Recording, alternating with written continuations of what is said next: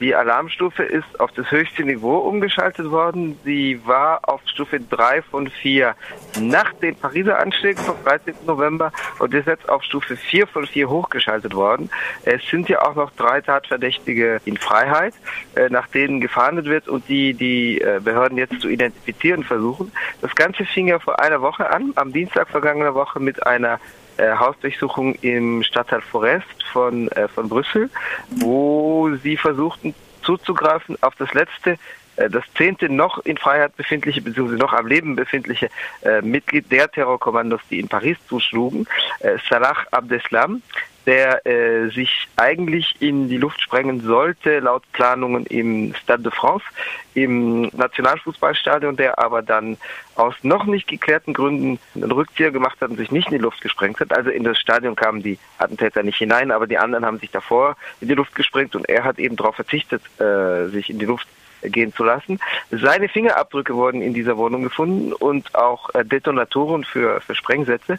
Und das hat dann die Fahnder auf die Spur gebracht und zu einer zweiten Wohnung geführt, die am vergangenen Freitag durchsucht wurde. Es sollte eigentlich am Samstag stattfinden, aber da manche bürgerlichen Medien mit ihrer Sensationsgier sozusagen das Vorab ausplauderten, mussten die Attentäter, äh, nicht die Attentäter, sondern die Fahnder nach den Attentätern einen Tag früher zugreifen, äh, um noch den Überraschungseffekt auf ihrer Seite zu haben und taten dies am Freitagabend. Dabei kam es zu einer Schießerei und Salah Abdeslam wurde festgenommen und die Attentate von gestern, Dienstag, sind sicherlich eine Reaktion des dschihadistischen Milieus auf diese jüngst erfolgten Festnahmen. Also von den Festnahmen erhoffen die französischen Fahnder sich natürlich auch Aufschlüsse und Rückschlüsse auf die Pariser Attentate, zumal ja jetzt eines, das letzte überlebende Mitglied der Terrorkommandos in belgischer Untersuchungshaft sitzt. Abdeslam kooperiert auch mit der belgischen Justiz, verweigert aber bisher seine Auslieferung nach Frankreich. Und wenn er der eben nicht zustimmt, dann muss ein Gericht darüber verhandeln und das wird in den kommenden drei Monaten erfolgen. Es wurde in den Medien teilweise die Rede davon, dass es äh, jetzt ein Blindanschlag gewesen sei vom äh, Islamischen Staat. Fakt ist auch, dass ähm, es den größten Flughafen, also den internationalen Flughafen äh, Belgiens getroffen hat und gleichzeitig eine U-Bahn-Station, die wirklich direkt bei den europäischen Institutionen steht. Kann man da irgendwie ein Ziel des Islamischen Staats äh, sehen, ähm, zum Beispiel die europäische Elite auf die zu zielen, gerade im morgendlichen Berufsverkehr? Also vielleicht nicht die Personen, weil die wahrscheinlich nicht alle mit der Metro anreisen, aber sicherlich die Symbole, die Orte, ja.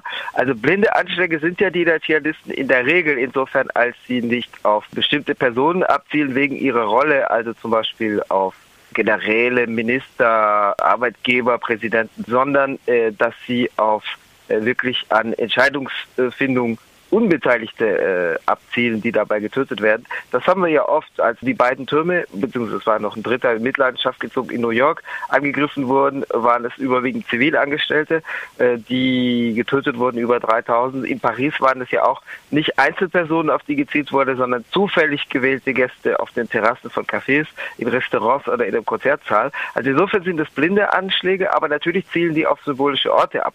Äh, in New York auf sozusagen das Symbol der Wirtschaftsmittel Metropole äh, der USA und jetzt eben tatsächlich, wie du sagst, auf das Headquarter sozusagen der Europäischen Union. Also natürlich sind die Orte nicht willkürlich ausgewählt. Die Menschen, die es trifft, die werden mehr oder minder zufällig Opfer. Seit der Festnahme von äh, Salah Abdeslam wurde jedenfalls in den französischsprachigen Medien die Frage der Kooperation oder der fehlenden oder schlechten Kooperation zwischen belgischen und französischen Sicherheitsbehörden bei der Terrorabwehr aufgeworfen.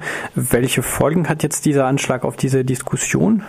Also die Kooperation hat sich natürlich verbessert. Äh, das geht eher um das, was im Vorfeld der Attentate vor dem 13. November passierte. Also bei dem Zugriff in der vergangenen Woche waren ja französische und belgische Beamte beteiligt.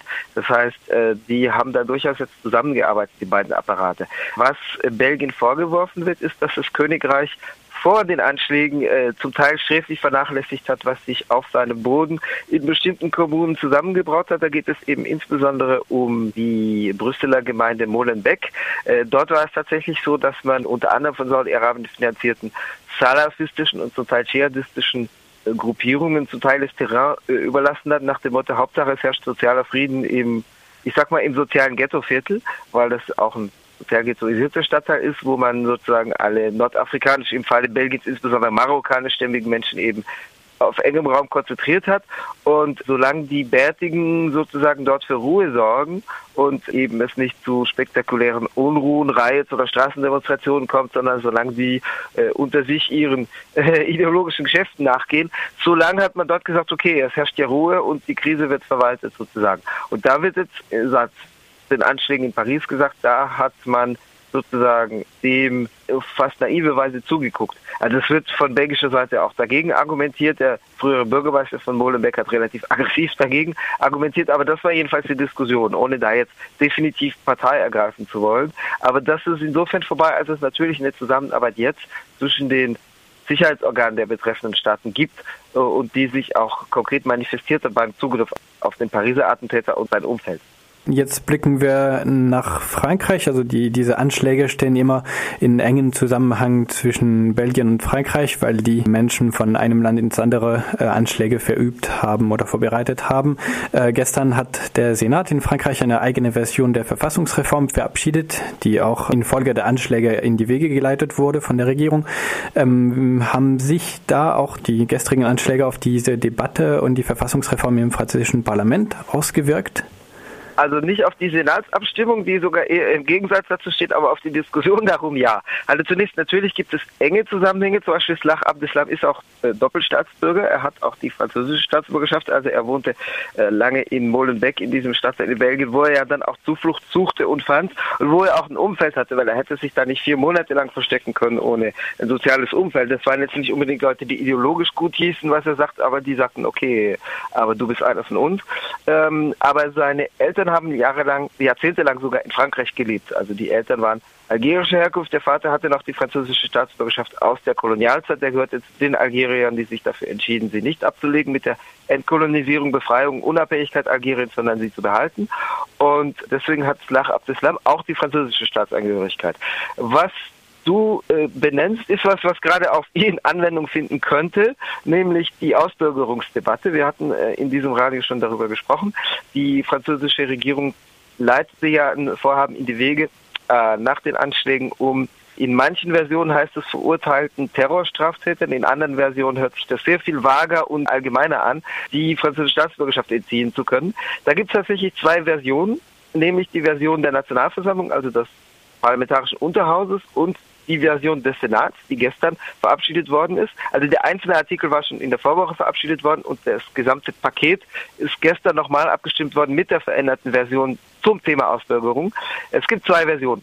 Es gibt die Version der Nationalversammlung, die sozialdemokratisch dominiert ist, und es gibt die Version des Senats, der konservativ dominiert ist und der sicherlich um ein bisschen die Vorhaben der sozialdemokratischen Regierung zu torpedieren, weil ein Teil der Konservativen es der sozialdemokratischen Regierung nicht gönnen möchte, sozusagen dann diesen Law and Order politischen Erfolg vorweisen zu können. Äh, um das Vorhaben der Regierung zu torpedieren, weicht der Text des Senats tatsächlich in einigen Punkten ab. Und das ist ein Problem, weil wenn sie die Verfassung ändern wollen, dann müssen beide Parlamentskammern ein, einen identischen Text verabschieden. Das heißt, es darf keine Abweichung geben. Aber im Moment gibt es die Abweichung, weil tatsächlich der Senat für Änderungen am Text gesorgt hat.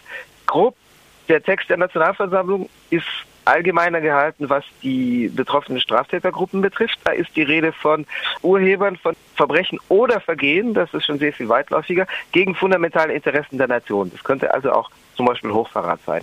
Äh, beim Senat heißt es verurteilte Terrorstraftäter. Das ist restriktiver, obwohl der Senat konservativ ist. Gleichzeitig gibt es Abweichungen beim Thema, wen betrifft das, was die Stellung zur Staatsbürgerschaft betrifft.